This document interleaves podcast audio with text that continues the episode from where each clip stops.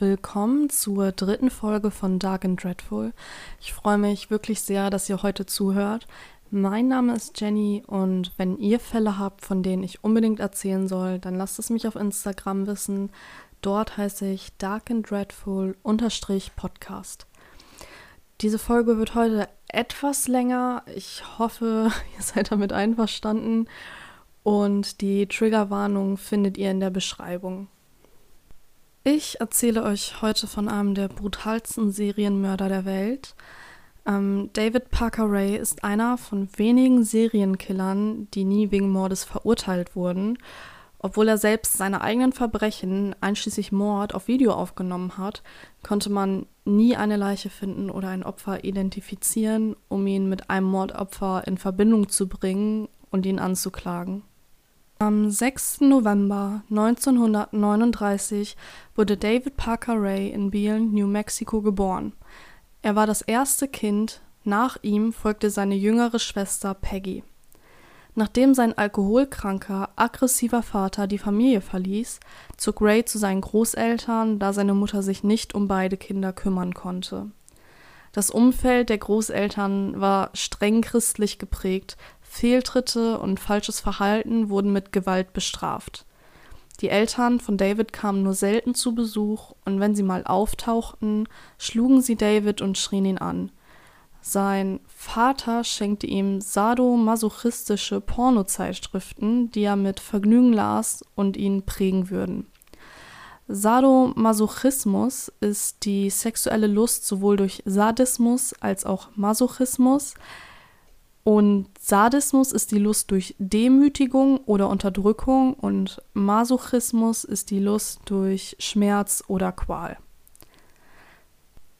Ray war ein sehr zurückgezogener Junge, dessen Schüchternheit als Anlass für Hänseleien seiner Mitschüler genommen wurde. Des Öfteren wurde er in der Schule geschlagen, verprügelt und bespuckt.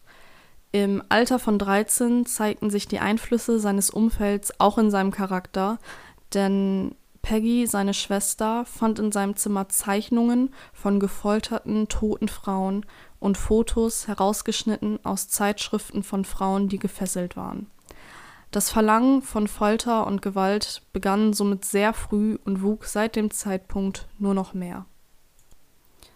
Nachdem er die Schule abgeschlossen hatte, fing er bei der US Army als Generalmechaniker zu arbeiten, in dieser Zeit heiratete er zweimal und ließ sich auch zweimal scheiden. 1966, im Alter von 27, lernte er seine dritte Frau Glenda Burton kennen, die zu dem Zeitpunkt 18 Jahre alt war. Zusammen bekamen sie eine Tochter, Glenda Jean Ray, die in diesem Fall noch eine sehr große Rolle spielen wird. 1969, drei Jahre nach der Hochzeit, wurde Ray langweilig vom Familienleben und er verließ seine Familie, um sich der Hippie-Revolution anzuschließen. In dieser Zeit lernte er Sally, ein blondes Mädchen, kennen und trampte mit ihr durch New Mexico. Für eine kurze Zeit wohnten dann ähm, Sally und David bei einem Truckstop-Besitzer und seiner Freundin. Und später gestand Sally dann der Freundin des Besitzers, dass sie ihre Jungfräulichkeit an David verloren hatte und nun schwanger war. Ein paar Tage später waren Sally und all ihre Sachen verschwunden, und als die Besitzer David fragten, wo Sally wäre, sagte dieser, dass sie eine freie Seele sei und weiterzog. Geschockt und sauer von Sallys Verhalten wurde diese schnell vergessen. David, dem jetzt auch das Hippie-Leben zu langweilig wurde, zog zurück zu seiner Familie, verließ sie aber kurze Zeit später wieder, heiratete eine neue Frau und zog nach Elephant Butte Lake. In Elephant Butte Lake war Ray bekannt als freundlicher Nachbar, der Tiere bei sich aufnahm und diese wieder aufpäppelte. Da Elephant Butte Lake inmitten eines riesigen Sees lag, der viele Fische beheimatete, fuhr Ray oft mit seinem Boot herum und erzählte seinen Freunden, dass der See tief genug wäre, um dort tote Menschen verschwinden zu lassen. Man müsse die Leichen ja nur mit Steinen füllen und sie in Draht einwickeln, die Wälse würden den Rest schon erledigen. Seine Freunde taten dies als schwarzen Humor ab, denn wie könnte der liebe Nachbar von nebenan, der sich immer um alle kümmerte, so etwas ernst meinen? In den 80ern, immer noch an seinem neuen Wohnort, fing Ray dann an, Mädchen zu entführen und diese mit dem Erlernen der sadomasochistischen Szene zu foltern.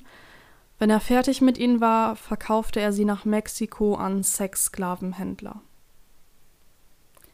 Glenda Jean Ray, Davids Tochter, auch genannt Jessie, wuchs mit dem Wissen auf, was ihr Vater für eine Vorliebe hatte. Obwohl sie ihn kaum sah, entwickelte sie die gleichen Vorlieben für die sadomasochistische Szene wie er.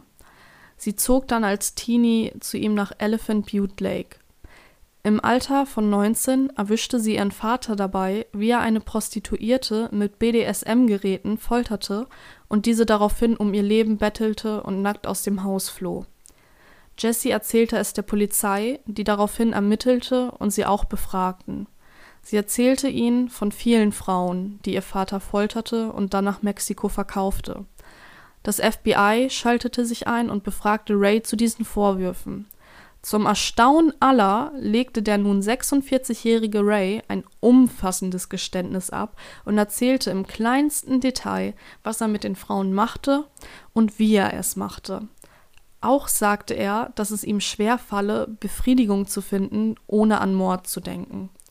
Leider musste das FBI die Ermittlungen fallen lassen, trotz Geständnis, da keine der Frauen ausfindig gemacht werden konnte und somit keine weiteren Aussagen bzw. Beweise gefunden wurden. Ray, der bisher nicht gemordet hatte, jedoch Fantasien darüber hatte, wurde wieder freigelassen. Jahre später sagte ein Freund von Jesse, und ich zitiere, das war das letzte Mal, wo Jessie versuchte, ihrem Vater zu sagen, dass es falsch ist, was er macht. Sie zeigte ihn an, und was ist passiert? Nichts. Es wurde überhaupt nichts unternommen. Dies war das erste und letzte Mal, dass Jessie mit den Behörden kooperierte. Nachdem sie mit dem FBI kooperierte, kam sie ihrem Vater sehr nah und sie hatten keine Geheimnisse mehr voreinander. Das Verhältnis zwischen ihnen wurde von Nachbarn als sehr bizarr und zu vertraut für eine Eltern-Kind-Beziehung beschrieben. 1990 bekam Jessie ein Kind und sie stritt die Gerüchte ab, dass David, ihr eigener Vater, der Vater des Kindes wäre. Dass David beim FBI trotz Geständnis davonkam, bestärkte ihn nur noch mehr weiterzumachen oder sogar weiterzugehen. Er kaufte einen knapp sieben Meter langen Ladeanhänger, hing ein Schild drin auf, auf dem stand Satans Höhle und fing an zu arbeiten. Neben einer Klimaanlage steckte er über die Jahre um die 100.000 Dollar rein, um den Anhänger umzubauen. Dieser war fluchtsicher, schalldicht, hatte einen verstärkten Rahmen und ein Bolzenschloss. Im Inneren befanden sich alles Mögliche an Folterwerkzeugen, Peitschen, Klemmen, Skalpelle, Elektroschocker, Chemikalien, ein Sarg mit wenigen Löchern und vieles mehr.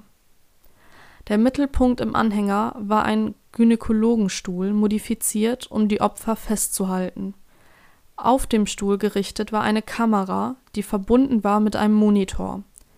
Dieser Monitor war vor dem Stuhl, so dass sich die Opfer während der Folter selbst beobachten mussten es wird davon ausgegangen, dass Ray die Filme, die er bei seinen sogenannten Sessions machte, im Dark Web für sehr viel Geld verkaufte. Beim Aufnehmen dieser Sessions passte er immer genau darauf auf, dass seine Opfer nie zu identifizieren waren. Seine Opfer wurden mehrere Tage festgehalten, öfter auch bis zu mehreren Monaten. Es begann immer gleich. Er lockte Frauen von der Straße oder der Bar in sein Auto. Waren sie in seinem Auto, fesselte er sie und schlug sie zur Bewusstlosigkeit. David fuhr dann mit ihnen zu sich und fesselte sie für Tage an sein Bett. Nach diesen Tagen wurden den Frauen die Augen verbunden und er führte sie zu seinem Anhänger. Diesen Anhänger nannte er Toybox, also Spielkiste. Die Augenbinde wurde abgenommen, wenn sie gefesselt auf dem Folterstuhl saßen, und dann wurde eine Aufnahme abgespielt. Diese Aufnahme geht 50 Minuten lang und beschreibt im kleinsten Detail, was David mit ihnen anstellen würde. Ich spiele euch jetzt einen kleinen Ausschnitt ab und übersetze ihn dann für euch. Ich warne aber, dies sind die originalen Aufnahmen und sehr verstörend. Wer diese also nicht anhören kann oder nicht anhören möchte, spult jetzt einmal um die 40 bis 45 Sekunden vor. Hello there, bitch. I'm going to tell you in detail why you have been kidnapped, what's going to happen to you. You are obviously here against your will. You're going to be kept chained in a variety of different positions, usually with your legs or knees forced wide apart. You'll be raped thoroughly and repeatedly in every hole you've got. You're going to be drugged up real heavy with a combination of sodium pentothal and phenobarbital. You're not going to remember a thing about this little adventure or what has happened to you. Hallo Bitch. Ich werde dir im Detail erzählen, warum du entführt wurdest, was mit dir passieren wird. Du bist hier offensichtlich gegen deinen Willen. Du bleibst gefesselt in verschiedenen Positionen, meistens mit deinen Beinen oder Knien weit gespreizt. Du wirst gründlich und wiederholt vergewaltigt in jedem Loch, das du hast. Du wirst richtig schwer betäubt mit einer Kombination aus Sodium, Pentotal und Phenobarbital. Du wirst dich an nichts von diesem kleinen Abenteuer erinnern können oder was mit dir passiert ist. Kurzer Einwurf dazu. Sodiumpentotal ist eine psychoaktive Substanz und wird auch als Wahrheitsserum bezeichnet. Und Phenobarbital ist ein sehr starkes Beruhigungs- und Schlafmittel, was auch für die Narkosevorbereitung benutzt wird. Dies war jetzt nur ein sehr kleiner Ausschnitt aus seinem langen Tape und ich möchte nicht alles vorlesen, da es super ins Detail geht. Die Themen in seinem Tape befassen die Vergewaltigung im Detail, seinen Hund eingeschlossen, wie die Opfer mit ihm zu reden haben und was passiert, wenn diese nicht gehorchen. Nur damit ihr euch mal vorstellen könnt, was darin gesagt wird. Wen es interessiert und sich das Tape durchlesen möchte, dem hinterlasse ich in der Beschreibung einen Link dazu. Nachdem er also das Tape abgespielt hatte und die Frauen gefoltert hatte, ähm, wenn er dann meistens fertig war, wusch er seine Opfer, damit alles an DNA-Beweisen vernichtet wurde und gab ihnen die Kleidung zurück, die sie bei der Entführung anhatten. Sie bekamen dann einen Cocktailmix aus starken halluzinogenen Drogen, damit sie alles vergaßen.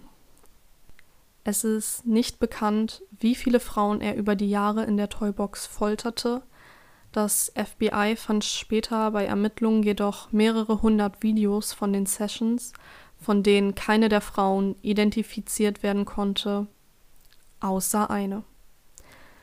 Kelly Van Cleef konnte anhand eines herausstechenden Tattoos identifiziert werden. Kelly wusste nur, dass sie in ihrem Leben drei Tage vermisst war, konnte sich aber nicht erinnern, wo sie diese drei Tage war. Im Sommer 1996 war Kelly Kellnerin in einer Bar namens Raymond's Lounge. Sie wohnte in der Stadt Truth or Consequences, ja, so heißt die Stadt wirklich, wo ein Jahr zuvor eine junge Frau verschwand und nie wieder auftauchte. Diese junge Frau wurde kurz vor ihrem Verschwinden gesehen, wie sie mit Jessie Ray, Davids Tochter, stritt.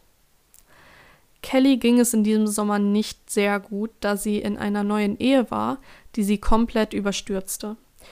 Sie befreundete sich mit Jessie Ray und ging eine Nacht mit ihr trinken in der Bar, wo sie arbeitete. Nachdem alle Gäste sich nach Hause aufmachten, waren Jessie und Kelly noch da. Kelly trank nur zwei Bier, fühlte sich nach einer Weile aber benommen und komisch und wollte nach Hause gehen. Jessie bot ihr an, sie zu fahren, was Kelly sehr gelegen kam, was sie jedoch nicht wusste, ist, dass Jessie die Drogen in ihr Bier gemischt hatte, weshalb sie sich so benommen fühlte. Kelly kam nicht zu Hause an, stattdessen fuhr Jessie sie zur Toybox, wo ihr Vater schon wartete. Nach drei Tagen brachte David sie wieder nach Hause und sagte ihrem Ehemann, dass er sie vollkommen desorientiert am Strand gefunden hätte. Kellys neuer Ehemann war super sauer auf Kelly und nahm an, dass sie sich auf einem Drogentrip befand. Er fand es super unverschämt, dass sie drei Tage verschwand, ohne ein Lebenszeichen zu geben. und ließ sich anschließend von ihr scheiden. Drei Jahre nach ihrem Verschwinden lebte Kelly nun in Colorado, hat neu geheiratet, wusste aber immer noch nicht, was mit ihr passiert war, was schwere Angstzustände, Depressionen und Albträume verursachte. Sie befand sich in psychologischer Behandlung und konnte dort das Geschehene sehr langsam verarbeiten und setzte die Puzzlestücke zusammen. Die Albträume, die sie hatte, waren nicht nur Träume, sondern das, was sie erlebt hatte in der Toybox. Das bestätigte sich kurze Zeit später, als das FBI sie befragte und ihr das Videomaterial zeigte, auf dem sie zu sehen war.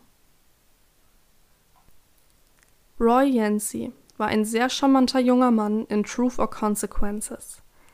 In seiner Jugend wurde er auffällig, als er sich einer Gruppe satanischen Glaubens anschloss und die Tiere in der Nachbarschaft für Rituale opferte. Die Polizei suchte nach dem Anführer dieser Gruppe, nach Aussagen hieß dieser David, man konnte ihn aber nicht finden. Roy Yancey ging zur Navy und wurde 1995 entlassen. Frei von strengen Maßnahmen beschloss er, dort weiterzumachen, wo er aufgehört hat. Er schloss sich Jesse und David an. Marie Parker, die Ex-Freundin von Roy, war obdachlos und wollte sich mit Roy treffen, um von ihm Drogen zu kaufen. Anstatt ihr aber Drogen zu verkaufen, nahm Roy sie mit zur Toybox. Während den drei Tagen, wo Marie von Jesse und David gefoltert worden ist, suchte die Polizei großräumig nach ihr. Nach der Folter brachte Jesse Roy in die Toybox, gab ihm ein Seil und sagte: Du weißt, was zu tun ist. Er erwürgte seine Ex-Freundin und David nahm alles auf. Die Leiche und die Aufnahme wurden nie gefunden.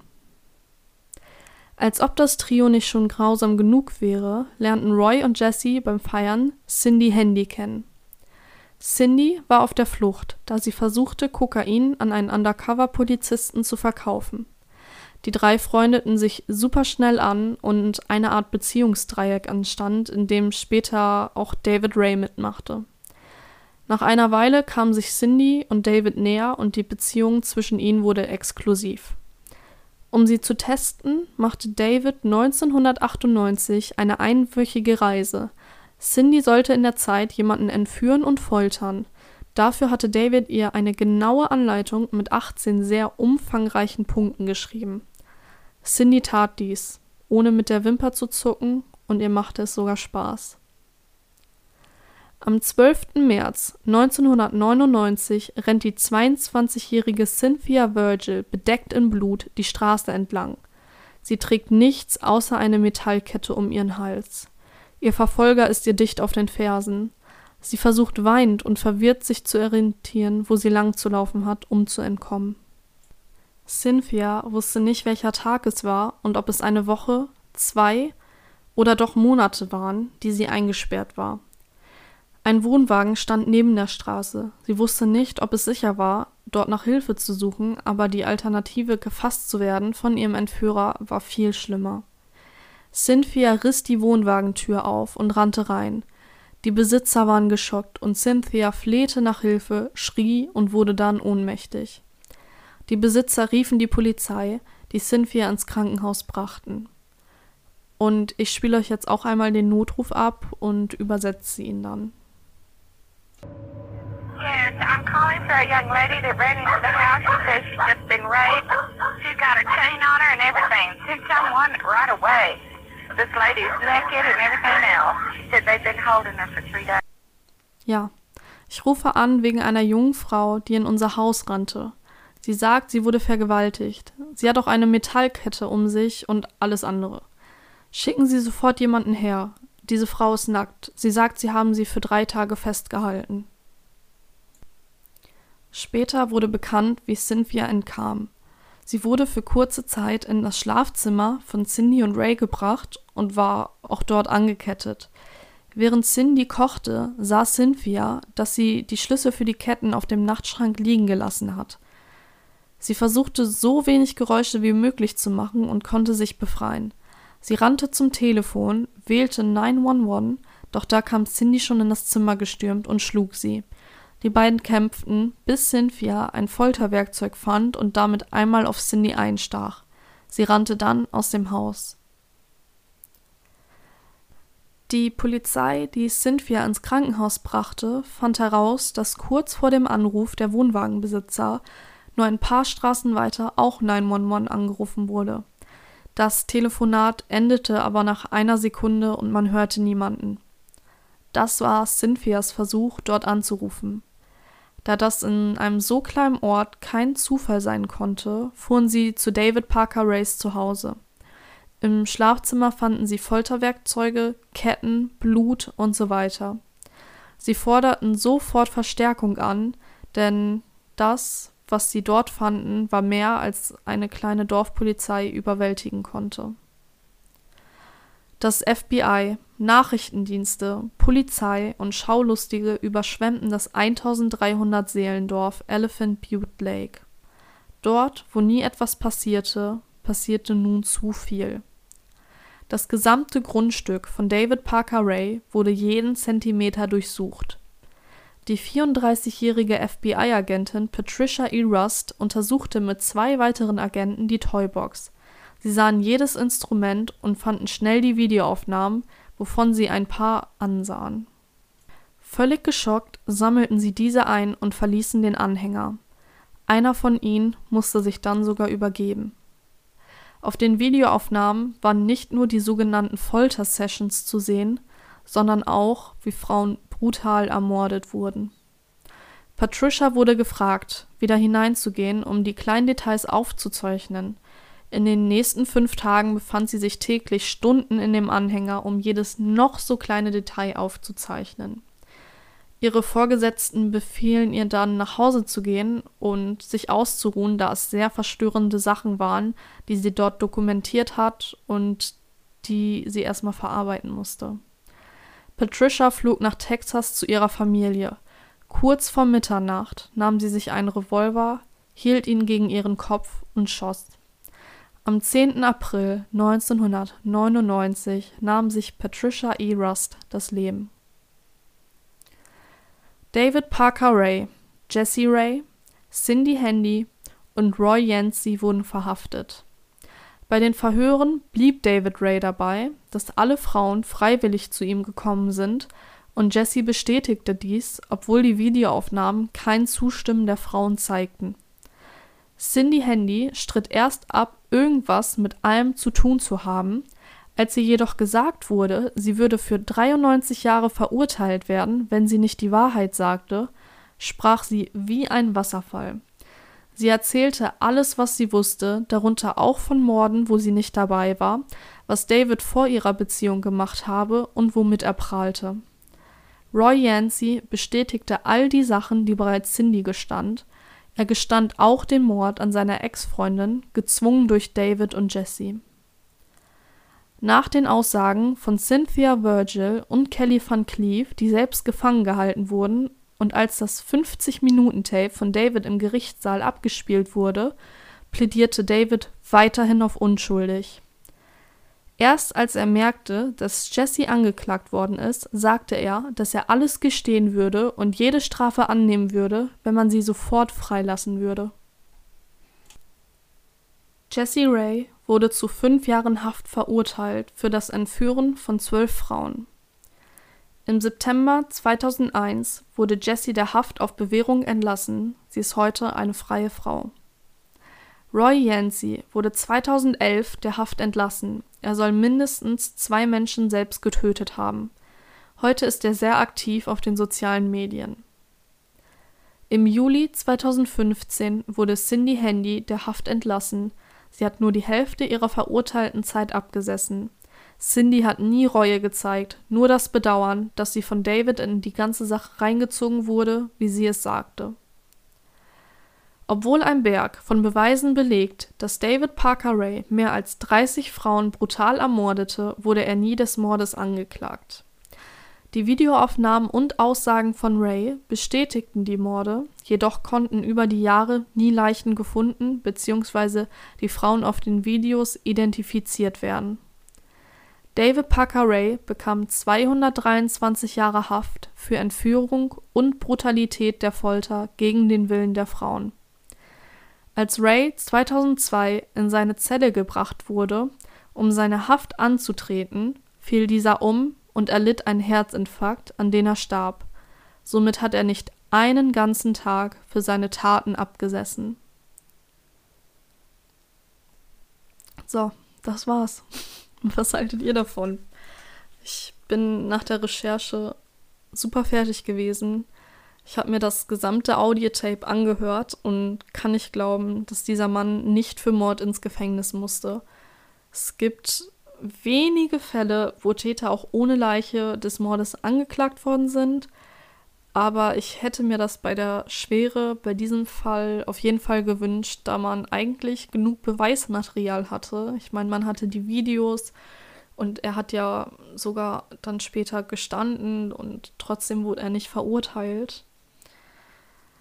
Ähm, schreibt mir bitte, was ihr davon haltet. Auf Instagram werde ich die Tage dann auch Bilder von den vier Tätern zeigen und auch wie die Toybox ausgesehen hat. Also folgt mir da gerne. Dort heiße ich Dark and Dreadful Podcast.